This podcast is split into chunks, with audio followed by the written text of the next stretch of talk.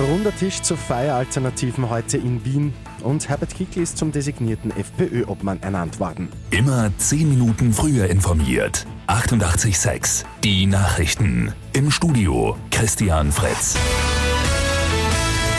Über die Partys und Polizeieinsätze vom Wochenende in Wien wird heute weitergesprochen. Und zwar bei einem runden Tisch, zu dem die Stadt Wien lädt. Es geht um Feieralternativen. An den Details wird noch gearbeitet, heißt es aus dem Büro von Vizebürgermeister Christoph Wiederkehr. Eingeladen sind Vertreter von Jugendarbeit, Clubkultur und Polizei. Die FPÖ hat gestern Herbert Kickl als neuen Parteiobmann nominiert. Die offizielle Wahl soll dann bei einem Sonderparteitag am 19. Juni erfolgen. Kickl will die Auseinandersetzung mit dem politischen Gegner suchen, hat er gestern angekündigt.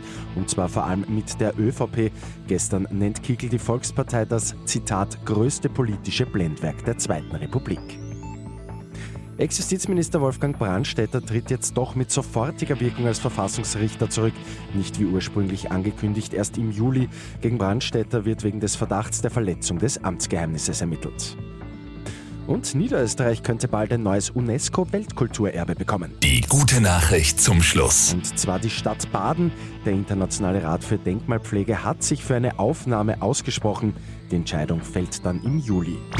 Mit 886 immer 10 Minuten früher informiert.